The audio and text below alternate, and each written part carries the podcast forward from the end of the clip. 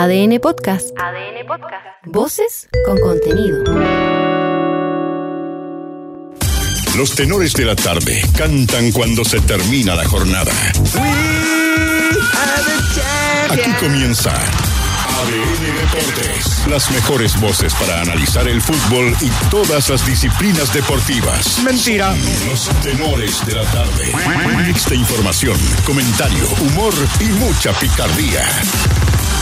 Conduce Víctor Cruces. El peor de todos.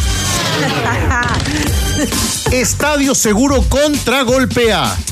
Tras las acusaciones de Universidad de Chile sobre incompetencia y faltas de respeto y una actitud anti-U en la suspensión del partido ante Cobresal, atenti.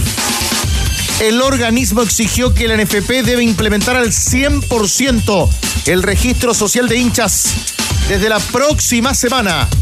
De lo contrario, advierten, podrían seguir suspendiéndose partidos en el fútbol chileno. En la senda de Nico Blandi. ¿A qué hora llega Blandi? Darío Lescano acordó su salido de Colo Colo antes de comenzar el campeonato nacional. El delantero paraguayo será cedido a préstamo al Tacuarí de su país. Sus compañeros mientras preparan el debut del cacique mañana ante Unión Española. Agullete ahí. ¿Quién dijo que no jugarían? La Católica derrotó hoy a Lautaro de Buin en partido amistoso. Los Cruzados aún no cierran la incorporación del argentino Joaquín Torres. Y ojo, ojo con este nombre para la defensa. Gianfranco Ayala, uruguayo del Boston River. Alexis gana y golea. Pero gusta medias. El niño Maravilla nuevamente saltó desde la banca para participar del 4-0 del Inter sobre la Salernitana en Italia. Sánchez jugó los últimos 30 minutos del partido que mantuvo a su equipo como sólido puntero del calcio. Simplemente se hizo el leso. El entrenador del Audax italiano, Walter Erviti, gambeteó como en sus mejores tiempos sobre el cupo de extranjeros, la ida de su club al TAS para defender la libertad de contrataciones. El ex delantero además prefirió encomendarse a Dios para la campaña que iniciará ante Deportes Iquique. A esta hora, Justamente a esta hora.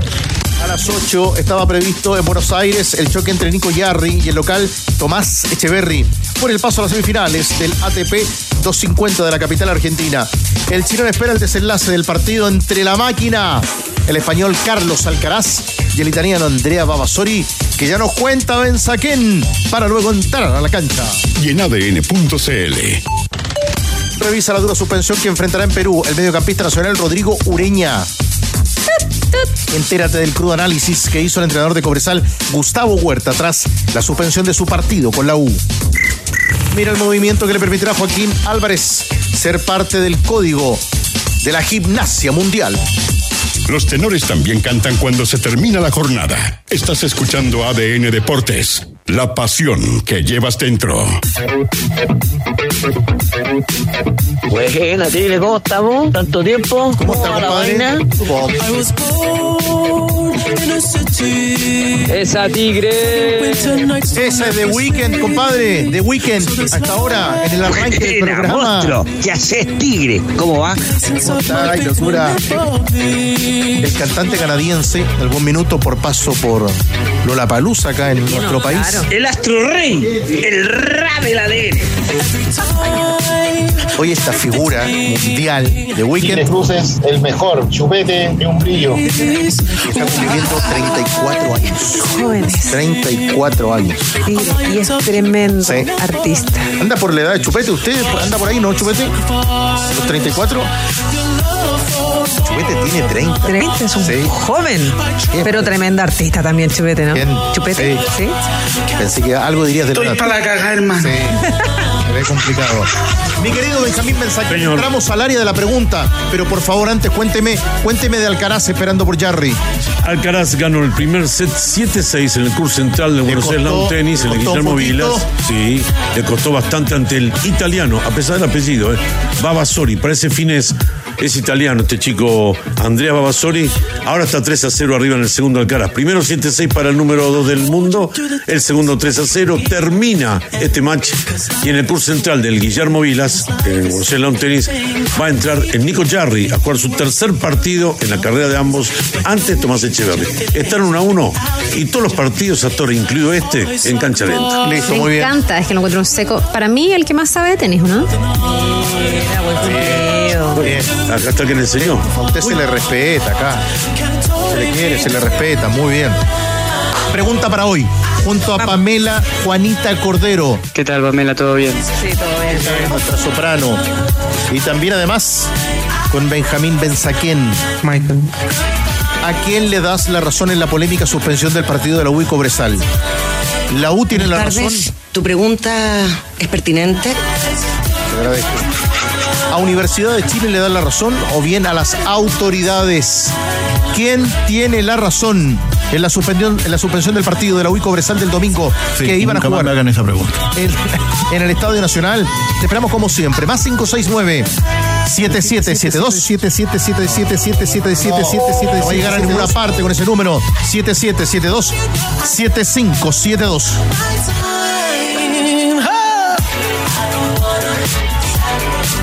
¿Qué cree usted, Benjamín?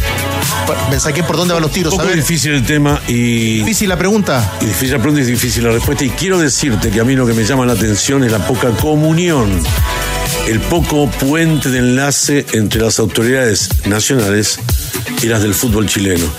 Este es un tema que creo yo se arregla a un nivel mucho más alto del que están tratando de arreglarlo ahora. Y de repente lo estamos hablando con Danilo Díaz durante el día.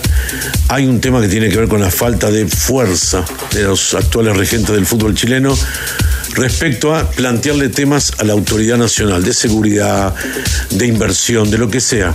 Me parece que hay una parte de la directiva que está muy venida menos y en el gobierno este o el anterior toman cuenta de quiénes son los interlocutores del fútbol chileno para poder llevar adelante mejores, mejores situaciones, mejorar un poco esto que de alguna manera mancha realmente a un país que va a ser sede de un mundial, recordemos, sub-20, que uno de sus equipos más poderosos, como la U, que no tiene estadio propio hace tanto tiempo, no pueda jugar en el debut del campeonato su partido inaugural en un estadio que si bien no le es propio, lo hace como propio con más de 35 mil entradas o 33 mil entradas vendidas, fíjense, para el partido que debía jugarse. Así que este es un tema, eh, Tigre y Pamela, que me parece tiene que estar un poco ya más arriba y con una decisión tomar el toro por las astas. Así no se puede seguir y el fútbol necesita apoyo, apoyo intelectual, apoyo de pensar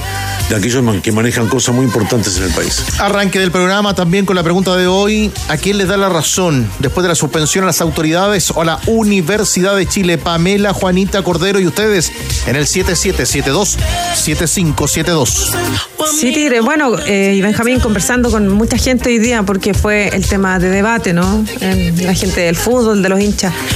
Yo lo decía a las 2 de la tarde. El fútbol chileno llegó a un punto de no retorno y ese no retorno es no, no puedes volver. Y en este momento es cuando tienes que avanzar. O sea, la única forma de poder salir de punto no retorno es avanzar. Y la forma de avanzar acá es que se requiere realmente una guía de Estado no una guía de gobierno, una política de Estado eh, clara, moderna, eh, segura para poder eh, controlar todo lo que pasa en el fútbol chileno en cuanto a la seguridad.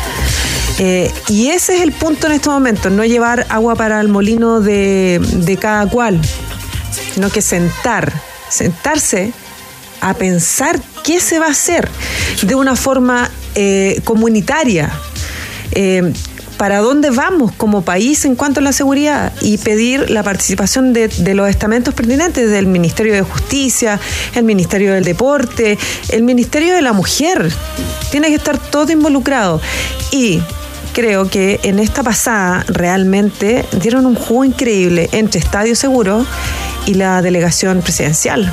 O sea, la cantidad de errores en el camino que Vieron tuvieron. ustedes se equivocaron. Se equivocaron porque ellos tienen inconsistencias e incongruencias en las determinaciones que toman. Desde, desde por ejemplo, de bajar el aforo Universidad de Chile a 30, y- de 45 mil a 32 mil. Que bueno, está bien, por seguridad y todo. Pero mientras le bajan el aforo a 32 mil, le están exigiendo más guardias No. Y le están exigiendo a la U eh, prácticamente crear eh, un pasillo desde Carlos Didborn, no, de Guillermo Mann, de la puerta de Guillermo Mann, Sí. por todo el interior del estadio con rejas para hacer un pasillo para que entre los hinchas. Son in- inconsistencias, incongruencia y en esta pasada, claro, le pegaron duro a la U. Arranca el campeonato a las 21 con 33 partidos suspendidos en esta primera fecha y ya entramos en materia para repasar lo ocurrido hoy en declaraciones tras la oficialización de la suspensión del partido. Pero esta noche en Chillán, Ñublense y Coquimbo dan el vamos. Esperemos. Y ya les vamos a contar del oficio que ha recibido la NFP de cara a la segunda fecha del torneo y el inicio del ascenso. Ustedes responden junto a los tenores de la tarde. ¿Quién tiene la razón hoy tras la suspensión del partido entre la U y Cobresal? ¿Las autoridades? ¿El gobierno? ¿El plan Estadio Seguro? La ¿O verdad, no tengo idea. o la Universidad de Chile, Rosigol, 7772-7572. Benjamín, usted levantó la mano. Sí, señor. ¿Qué va a decir, A maestro? un game está Carlos Alcaraz de terminar su partido y a unos 15 minutos, si eso se produce, de que entre el Nico Jarry al Kurt Guillermo Vilas para jugar su partido de cuarto de final contra Tomás Echeverry. Partido duro, al lado del Río de la Plata. Estamos hablando de mucha humedad, estamos hablando de una pelota lenta. Vamos a ver cómo le va al Nico en ese aspecto. Eh, acá en San Carlos juega con altura y bastante, casi cota mil. Pero en la arcilla, allá al lado del Río de la Plata, o en Río de Janeiro la semana que viene, al lado del Atlántico, se, se le complica un poco. No porque juegue mal, sino que a veces las condiciones favorecen más al otro. Usted es una eminencia. No. Te lo he dicho varias veces. Yo le ofrezco Eminencia es el. Papa. Yo le ofrezco disculpas. Ah, por aquellos. Sí, yo le ofrezco disculpas. Hay que tomar los ríos de parte de quien vienen. Ya, eso, lo quería Disculpa, Elia. Yo te pido disculpas a ti Ya, por lo que acabas de está, decir. listo, está, está cerrado el problema, Listo, ¿no? Te ¿Está ofrece disculpas. Benja es alcaracista. Alcaraz. No, tú eres alcaracista. Me gusta mucho cómo juega Carlos Alcaraz a esta edad en la que el Rafa tenía su ya despegue, había ganado Roland Garros. Me gusta más el Alcaraz de ahora que aquel Nadal. Mira. Mira, vamos, Bien. vamos sacando cuenta, ya viene el partido del Nico Yarri y te vamos a ir contando en ADN junto a los tenores de la tarde. ¿Tu hogar ya necesita un cambio? Entonces te invitamos a descubrir toda la variedad en stock de pisos y pintura de Easy. No esperes más y llévate tus productos favoritos al instante y al mejor precio. Easy renueva el amor por tu hogar. Universidad de Chile. Universidad de Chile. Universidad de Chile. Bueno, repasemos hoy en Voces, Pame, Benja, lo ocurrido con la suspensión. Lamentablemente, día viernes al mediodía y está suspendido el partido del domingo entre la U y Cobresal. Esta es cuando se sentaron todos, todos los actores en escena, cuerpo técnico de la U, futbolistas de la U, incluso el abogado, dirigentes y la palabra de Michael Clark. También uno dice, oye, uno hace un trabajo serio, con tiempo, preparado, y luego se toman acuerdos y esos acuerdos no se cumplen. Y eso de verdad es muy penca, es muy desconcentrante, da mucha rabia, da mucha pena. Obviamente, como les dije, nosotros en pos de que este partido se jugara, nosotros accedimos a todos los que nos pidieron. Incluso, como se dijo acá, Ignacio mandó un correo ayer en el cual nosotros propusimos cosas adicionales. Y el partido del domingo habría sido el partido con más seguridad en la historia de este país por lejos, por lejos, a un costo gigantesco, a un costo de, para que lo entiendan, 14 o 16 equipos no venden lo que costaría armar ese partido. Bueno, qué difícil tras estas últimas exigencias. Bueno, esto lo cambia todo. El escenario lo cambian los bochornosos y vergonzosos incidentes del partido del otro día. Para la autoridad y al mismo Claro. tiempo, bueno, el, el fútbol ayudó poco también, después de las declaraciones que escuchábamos en el post partido y en las horas eh, venideras. Como que al fútbol le importó también mucho más salir pronto, levantar el paro y, y después vemos. Pero aquí hay un problema grande. Vamos a escuchar a eh, Yamal Rajaf, el gerente de ligas profesionales de la NFP, que asegura que hay voluntad de los clubes por cumplir y ya le contamos y profundizamos, también está en adn.cl, del oficio que ha recibido la ANFP respecto a los próximos partidos. Antes, Yamal Rajafa.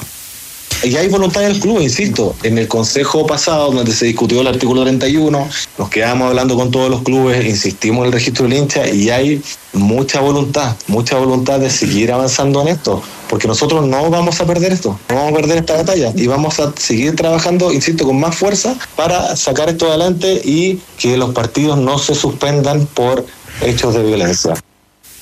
Uno de los detalles del otro día fue hablar muchísimo y, y, casi justificar todo a partir de quitar o no quitar un lienzo. Sí.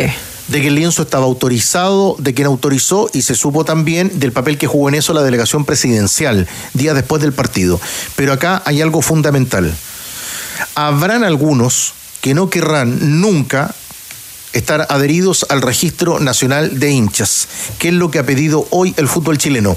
La noticia de la tarde, a la cual tiene acceso ADN, y que insisto, ustedes pueden mirar a través de adn.cl, Estadio Seguro le comunica al fútbol chileno que a partir de la próxima semana deben todos los clubes tener en marcha el registro nacional de hinchas. De lo contrario, los partidos van a seguir siendo suspendidos. O sea, en una semana, Estadio Seguro pretende que eh, los hinchas quieran acceder y entregar su identidad para poder arreglar todo. Y el control biométrico aleatorio, que recordemos, no será para todos, recordando que poco a poco se va poniendo en marcha, pero todos tendrán que estar en la base de datos del Registro Nacional de Hinchas Adentro. para ingresar a un estadio. Eso no está mal. Pero, pero eh, ¿Eso está qué dijo? No está mal.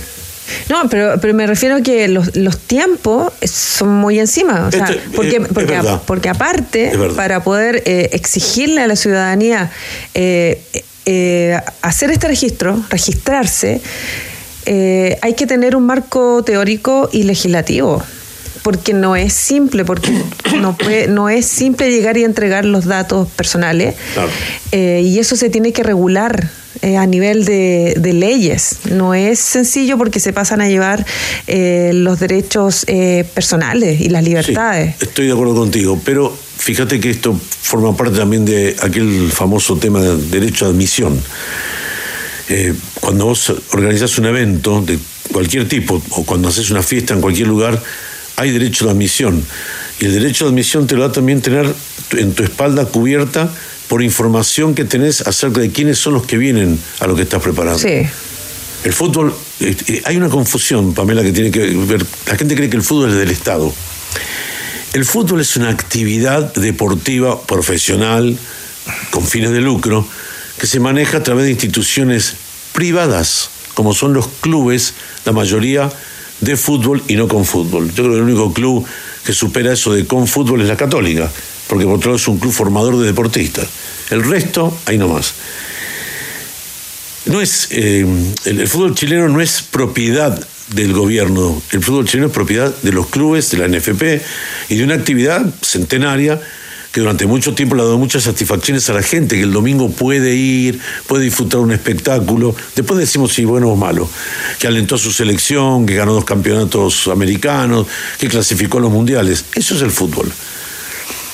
Pero como es un evento, repito, privado, no del Estado, vos te tomás el derecho de decir, bueno, voy a ver a quién dejo entrar y a quién no. Es un tema llamado... Ahora, sobre todo después del domingo. Pero es lógico. Sí, el do- es que el domingo es el punto de inflexión Sí, de todo. Sobre todo después del domingo, porque sabes, Eso es. eh, tú decías hoy día, o cuando la gente dice, pero bueno, esto no ocurre hoy día, no ocurre en España, no ocurre en Inglaterra.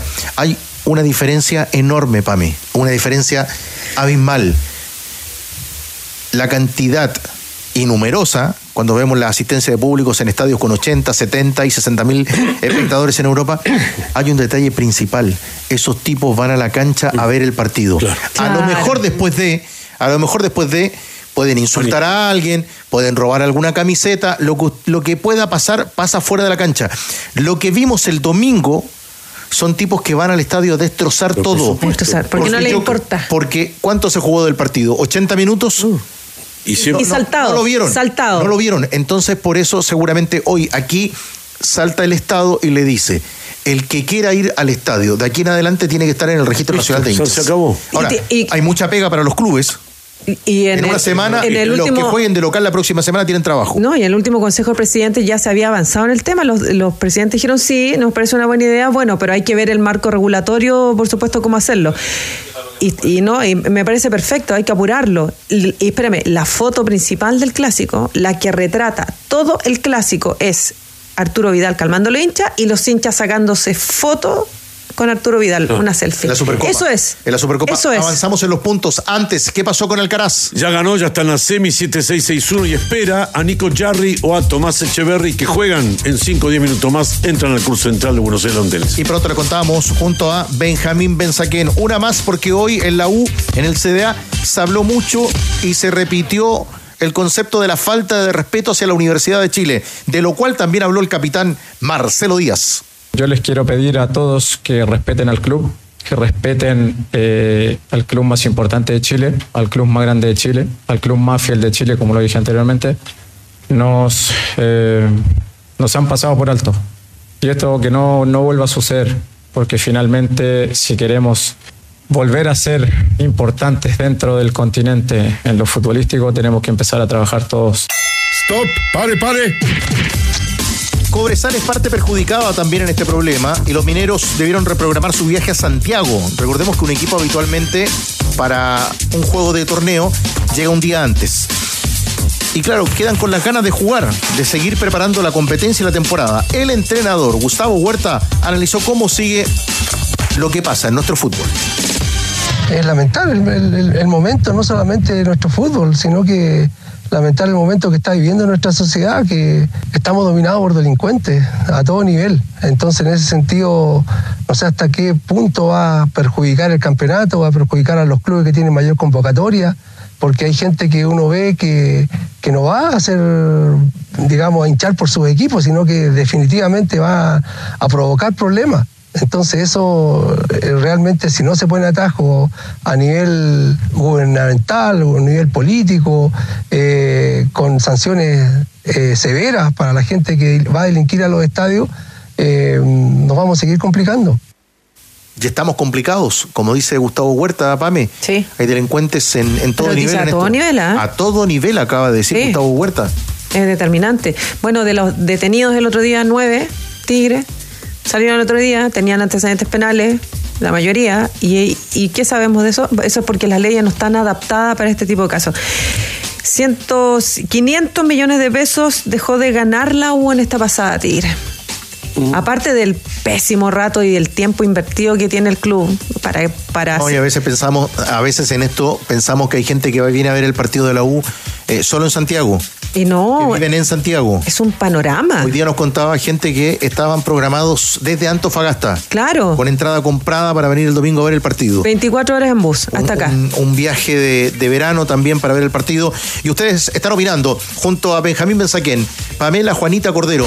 ¿De qué lado estás tras la suspensión de las autoridades o de la Universidad de Chile que dijo que lo de hoy es una falta de respeto? Aquí están ustedes en el 77727572. Hola tenores, buenas tardes. David de Independencia. En esta oportunidad, aunque no me guste mucho, estoy con el gobierno. Estoy con el gobierno de la suspensión. Ya no se puede seguir eh, fomentando a estos delincuentes que están matando el fútbol lamentablemente. Son delincuentes, no, no hablemos de hinchas de Colo Colo, de los cuales conozco mucho ni hinchas de la Chile. Solamente son estos delincuentes que están matando el fútbol y me parece atinada la medida del gobierno en esta oportunidad. Saludos, que estén bien. Hola tenores, muy buenas noches. Con relación al partido de la Universidad de Chile suspendido, la verdad es que uno no se alegra, pero a nosotros, yo soy colocolino, nos hicieron jugar con cabros de 15 años contra futbolistas profesionales una vez, entonces las leyes hay que acatarlas nomás, pues, les guste o no les guste, así que dejen de llorarlos. Buenas tardes, tenores. Víctor León, el profe acá de Gustavo, precordillera de la región de Coquimbo. Soy de la Universidad de Chile, esperaba el partido del domingo, pero bueno, eh, bueno, deporte, fútbol, política y viceversa. Todos sabemos que Milad, bueno, de dónde viene, la mano que, capaz que el gobierno esté cobrando sentimientos ahí. Lo otro, eh, si se van a poner las pilas, como lo están haciendo con la U, que algún día tenían que ponerse, fantástico. Eh, porque en realidad lo del tema mm, de la identificación, eso debería ser hecho hace rato. Y hay una ley que yo me acuerdo que está hace rato, que era con cárcel, prohibición de entrar a los estadios, y no ha pasado nada. Hola, tenores de la tarde, Jaime de Peñaflor, ya que es de público conocimiento que hay cero coordinación entre el gobierno y las autoridades del fútbol y el estadio seguro está céfalo prácticamente. Yo planteaba por qué no proponer a Harold McNichols en, en el puesto de estadio seguro, que coordine junto con las autoridades del fútbol las organizaciones semanales de los partidos de- del fútbol chileno. Yo creo que sería una buena solución, él lo hizo bastante bien, se lo llamó de bombero para salvar la organización de los Panamericanos 2023. La razón la tiene Universidad de Chile, porque eh, a la U le privan de todo. Yo, yo voy a dar una opinión. Yo lo único que sé es que si prohíben el fútbol o el deporte, una cosa natural del mundo y de la sociedad, los estados, estamos en vía de enfermarnos como sociedad. Yo estoy totalmente con la dirigencia de Universidad de Chile, pese que no, en muchas cosas no estoy de acuerdo con la dirigencia, con Clark. Muchas gracias. Boris Flores. Colo Colo, Colo Colo. Saludos para todos nuestros amigos que siguen opinando. Ahí está la pregunta. ¿Con quién estás de acuerdo hoy? ¿Con la U o con las autoridades tras la suspensión del partido? Ya vamos a Buenos Aires con Benja. Ya viene el Nico Gracias a Yarri. los marihuaneros. Oh, por favor. Te están saludando de tantas partes, mi querido Chupete. Saludemos a Rocío Ayala de inmediato, ¿les parece? Vamos. Sí. Sí. Porque al final hay cambio entre paraguayos en Colo Colo, Rocigol. Y de hecho, Tigre, ¿qué tal, compañeros? Eh, ha sido una jornada larguísima en el Estadio Monumental. Yo estoy acá todavía porque, a ver, para que tengan el contexto, a las 11 de la mañana llegó Guillermo Paiva, llegó también Darío, eh, su intermediario, Darío Fabro, y su representante, Regis Márquez. Pero, ¿qué es lo que sucedió? En esta reunión que terminó a las siete y media de la tarde, también tuvo participación la situación de Darío Lescano. ¿Por qué?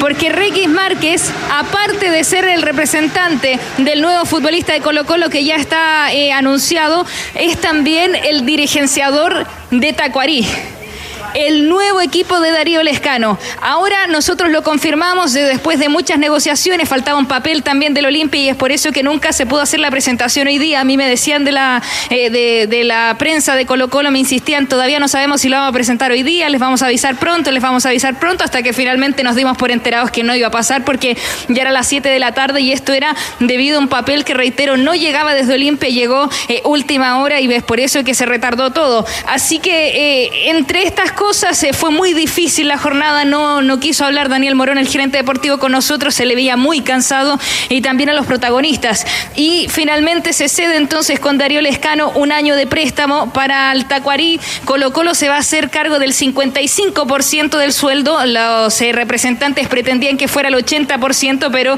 finalmente se llega al 55% Colo Colo, 45% Tacuarí, y así nos lo confirma cuáles las expectativas que tienen del futbolista que ahora deja Colo Colo, Darío Lescano, de hecho mañana se va a despedir de los compañeros que no están citados y va a recoger sus cosas, así que Jorge Amancio Cáceres, en conversación con ADN, el presidente Tacuarí nos comenta cuáles son las expectativas ahora que Lescano se va a Paraguay otra vez.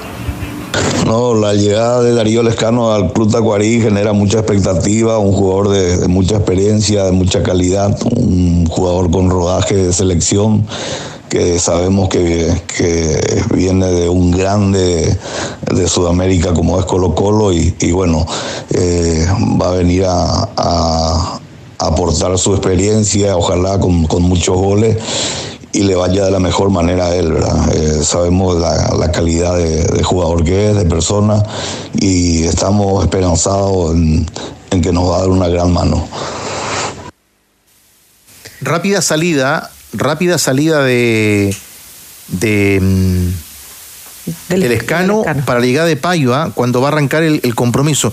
Claro, viene Paiva y las expectativas están en que haga un buen torneo. Pero Pame, qué fracaso el del escano en Colo Colo. Y Lescano, claro, o sea, lo mejor que pudo haber hecho Lescano ahora es haber emigrado para, para refrescar de aire, porque era un jugador que ya estaba absolutamente quemado en Colo Colo, ya no tenía vuelta.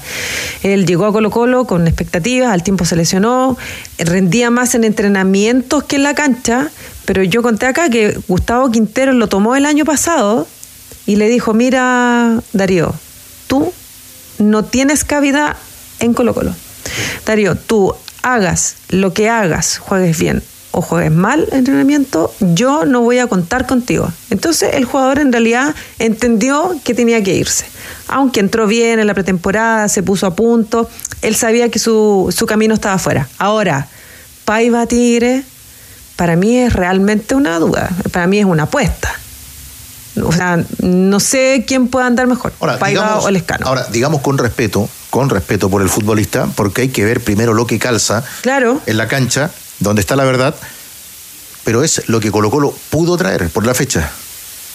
O sea, a Colo Colo no es que Almirón lo fuera a buscar a Paiva, son los centros delanteros que habían. Estaba ahí, claro, ahí, estaba es encima. Y, y se ha venido Colo Colo equivocando después de la salida de Lucero.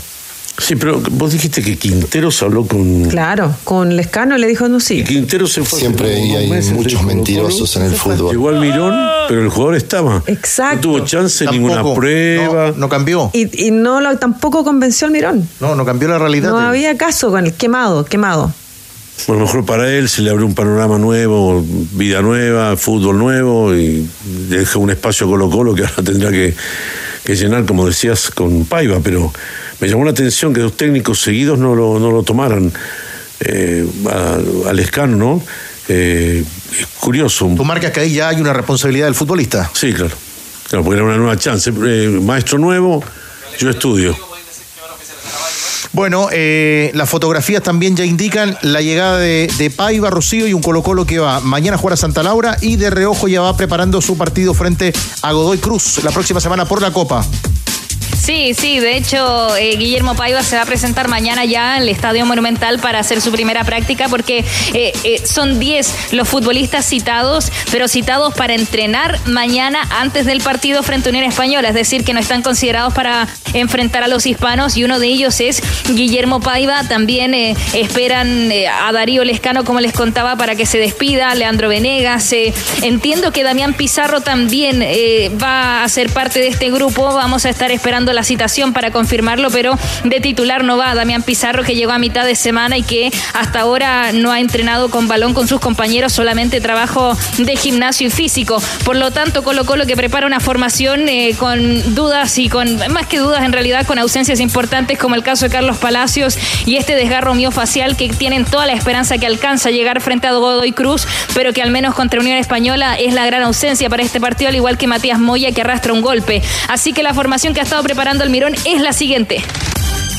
Con Brian Cortés en portería, Oscar el Tortapaso por derecha, Alan Saldivia, Maxi Falcón y Eric Dimber la defensa, Esteban Pavés, Arturo Vidal, Leo Gil, ese es el medio campo que en la Unión ya lo está mirando fijamente, Cristian Zaval arriba, junto a Pablo Parra, esos son los extremos y Marcos Volados va a ocupar entonces la posición de 9. Rocío, 16 luquitas en la entrada para, para el partido de Colo Colo, allá con, con entradas para visitantes. Sí, sí. De hecho, ya habíamos adelantado que iba a ser eh, un aforo bastante llamativo. Y eso es de lo que se empieza a hablar desde Argentina.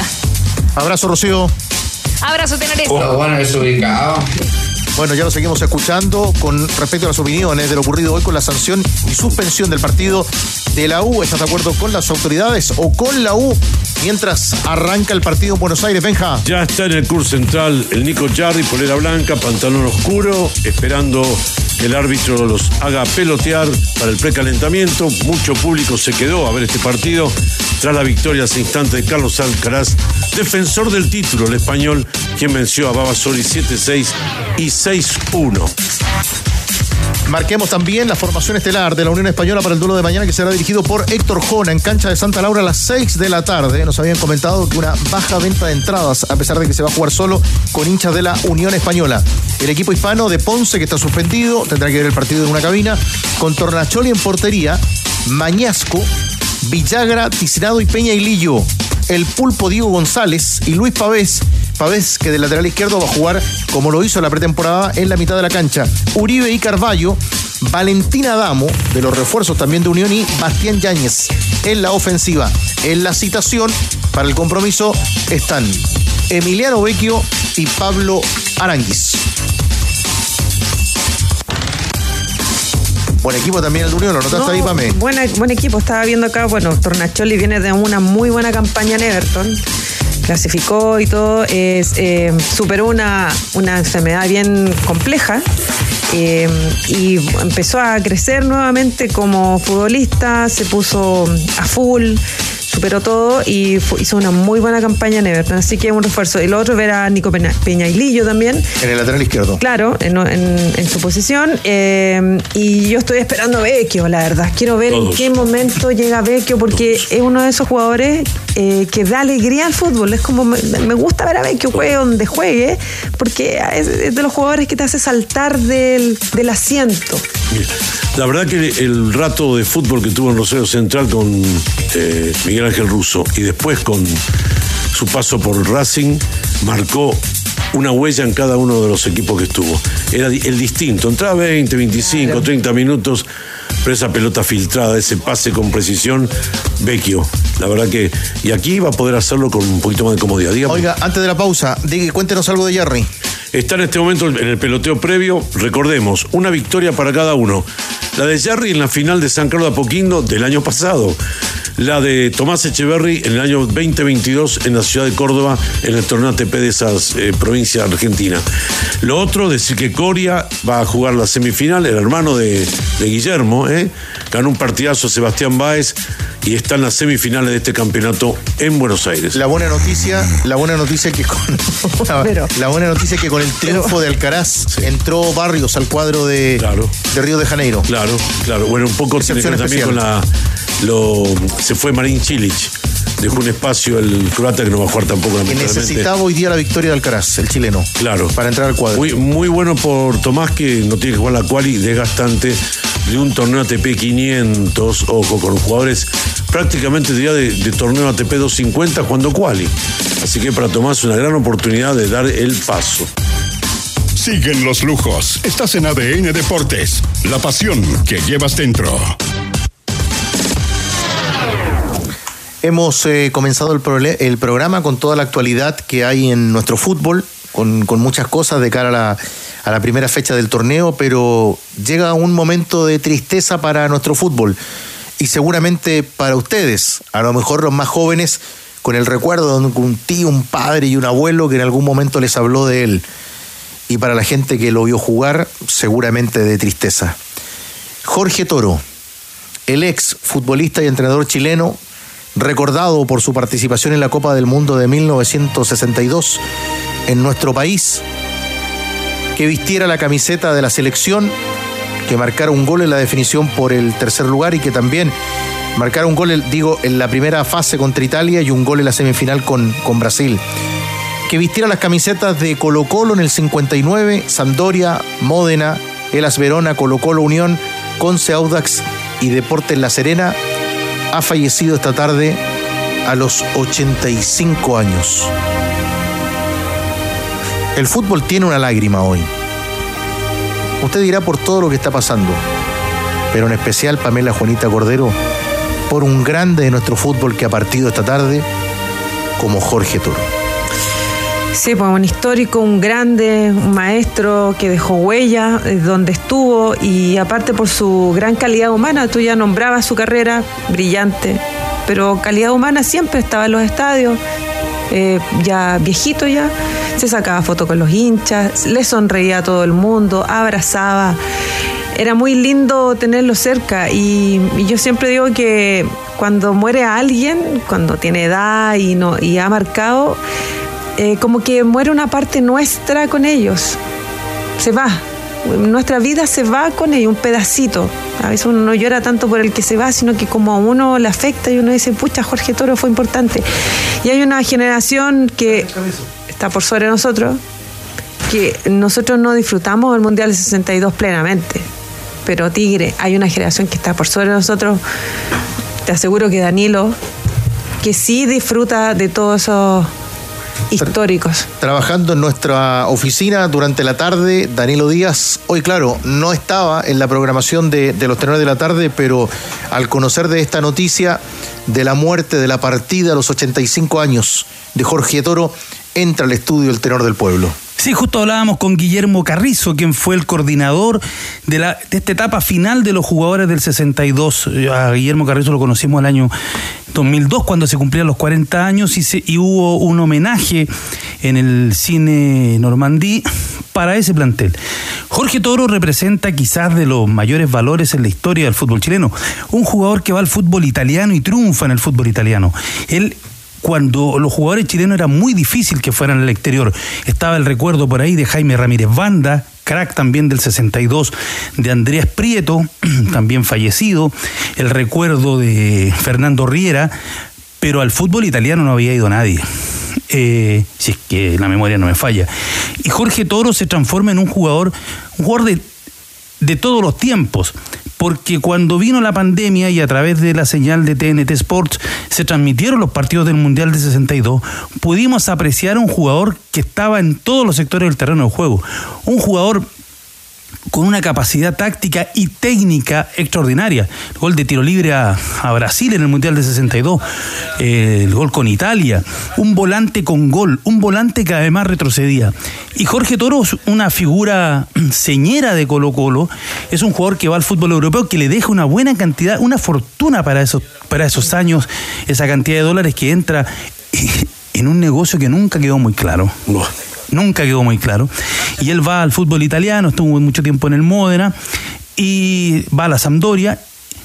Nunca hay muchas versiones de por qué no fue al Mundial de 66. Jorge Toro tendría que haber ido al Mundial de 66.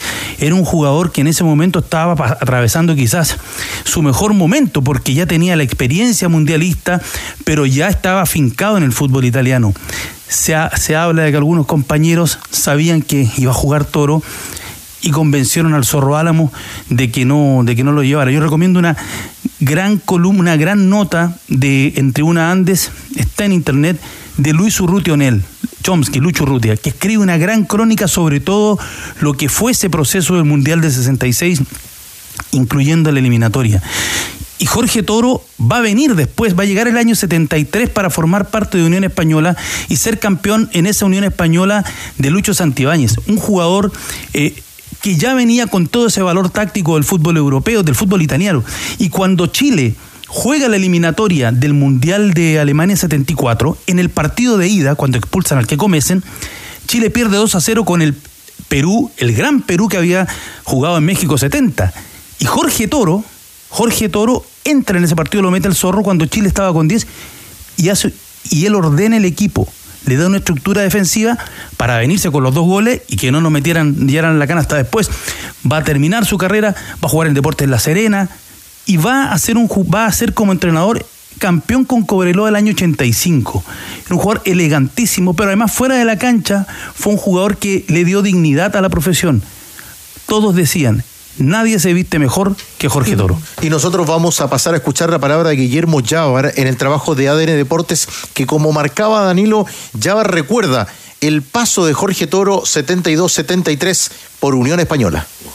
Bueno, un equipo más o menos adulto, gente, con gente mayor. Nos pudimos, con los que eran muy jóvenes, hacer una, una buena una, buena media entre, la edad, entre los, de los más jóvenes y los que teníamos más tiempo de muy pocos mediocampistas como, como, como Jorge Toro. César Bacha, en su trabajo también con, con, la Municipalidad del Quisco, ha sido alguien muy cercano a la familia de Jorge Toro y sobre todo a él porque han tenido la oportunidad de compartir y estar juntos eh, en el litoral central en estos días, donde en algún minuto el equipo de ADN había chequeado que por el segundo piso de su casa en Santiago era mejor estar en otro lugar eh, con mejores accesos. Sobre anécdotas, el cariño, el compartir en el Quisco, esto nos decía hace poco tiempo César Bacha. Yo me acuerdo que después me lo encontré como entrenadores de San Antonio de donde yo soy, de, soy del puerto San Antonio. Y me acuerdo cuando jugaba ahí, en, en suponte un día lunes, que jugaba el cuerpo técnico en alguna empresa portuaria, partido amistoso, como convivencia, el, bueno, el estadio y a toda la gente a ver jugar Jorge Todo, un espectáculo. Le pegaba con la derecha, con la misma potencia y prolijidad que le pegaba con la pierna izquierda, una cosa increíble. Entonces yo tuve el placer también, digamos, de compartir mucho con él y es una gran persona. Tigre, como marcabas tú, claro, él fue trasladado eh, Jorge Toro a El Quisco para que estuviera más, más tranquilo. Eh, y allá tenía su casa que compartía con su señora Matilde. Él, eh, Jorge Toro tuvo una complicación a la próstata luego de una operación y con los años, por supuesto, su vejez también se le fue complicando. Ya los últimos días, las últimas semanas, estaba en su cama, estaba lúcido, pero por supuesto que estaba muy deteriorado por el paso de esta, de esta enfermedad. Eh, él murió acompañado de su familia, tiene hijos también y acompañado también hoy. eh, en la semana, el, el sábado pasado y el lunes pasado lo fue a ver Aníbal Moza. Estuvo muy cerca Aníbal Moza Aníbal sobre- Moza, en la última muy etapa. cerca. Y, Aníbal Moza, aparte, ha estado cerca de Bernardo Bello también. Elson Beirut también cuando murió. Él le ofre- ofreció dinero, traslado. Y lo mismo hizo ahora con Jorge Toro. Lo fue a ver el lunes, el sábado, lo trasladó del lunes, lo sacó de su casa y lo llevó a un hotel que le ofrecieron. sí, hay una última imagen de Jorge Toro en el Monumental es entrando con Aníbal Moza. Sí. ¿no? Sí, pues lo Ar- a arrastró un una, una leucemia durante mucho tiempo, Jorge Toro. Jorge Toro debuta en la selección el 7 de marzo del 59 en Buenos Aires en el 6 a 1, cuando ya la selección iniciaba en el sudamericano ese, ese proceso para llegar al Mundial de 62. Y como recordábamos, su último partido fue en la selección, el año para la selección, el 29 de abril del 73, en el 2 a 0 en Lima. Eh, es un hizo dos goles en la Copa del Mundo y yo creo que es el primer gran jugador chileno moderno, moderno, moderno, él y Jaime Ramírez Banda en, en ese momento. Pero batalló durante mucho tiempo contra la leucemia y se le veía bien y siempre impecable. Lo recuerdo con los zapatos brillantes, los zapatos siempre italianos, los abrigos. Me acuerdo cuando llegó a dirigir a Cobreloa con una pinta, con una pinta de, de jugador italiano. Ahí, ahí se nota diseño, con diseño, italiano. Los amigos de la cuenta Gol y Números nos permitían mirar también ese tiro libre en el partido con Brasil, un descuento y un golazo de Jorge Toro. Y a veces el, el fútbol nos brinda esos pequeños momentos de recuerdo y alegría entre ex futbolistas que han estado en la cancha. Y vamos a recordar la inauguración del complejo del CIFUP, cuando en un momento dice, ¿dónde está? El que preguntó fue Jorge Valdivia. ¿Es verdad que estaba Jorge Toro? Sí, pero ya se iba Jorge Toro.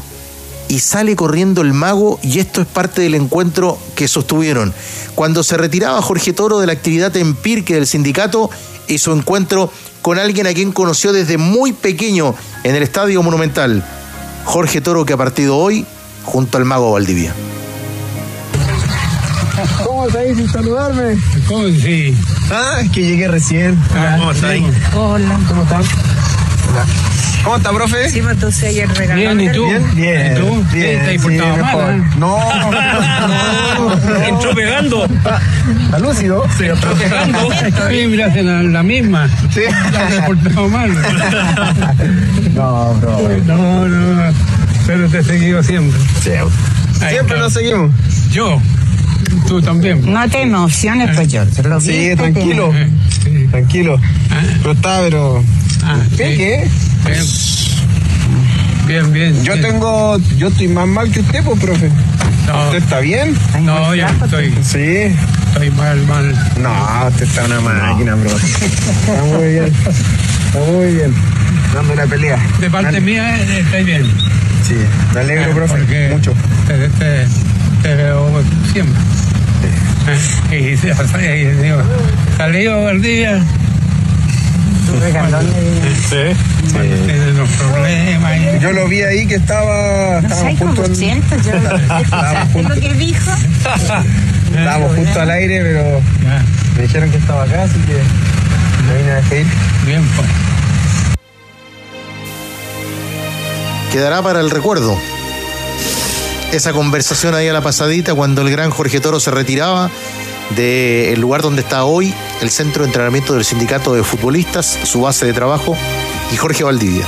El mago que venía llegando al programa se encontró con Jorge Toro, a quien nosotros desde acá, junto a todo el equipo de ADN Deportes, enviamos las condolencias a su familia, los respetos a sus amigos, que descansa en paz un grande del fútbol, Danilo. Y en ese audio que escuchábamos del Yemo Yabar, el Yemo fue su ayudante de campo en Cobreloa del 85, cuando Cobreloa fue campeón.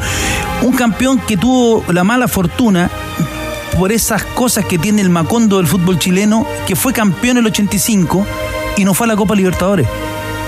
No fue a la Copa Libertadores porque el fútbol chileno venía normalizándose después de unos campeonatos largos, extraños y no tuvo, no pudo ir a la Copa Libertadores. Él tuvo poco tiempo después del 86 y, se fue de Cobreloa, pero fue, pero fue un, crack, un crack, un grande del fútbol chileno y para siempre será el 8 del 62. Gracias, eh, Danilo, por acompañarnos en este momento de recuerdo y al mismo tiempo al conocer la noticia de la partida, de la muerte de gran Jorge Toro.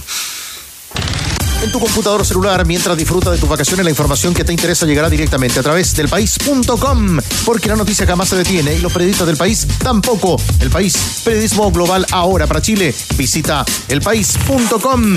¿Tu hogar ya necesita un cambio? Entonces te invitamos a descubrir toda la variedad en stock en pisos y pintura de Easy. No espere más y llévate tus productos favoritos al instante y al mejor precio. Easy renueva el amor por tu hogar.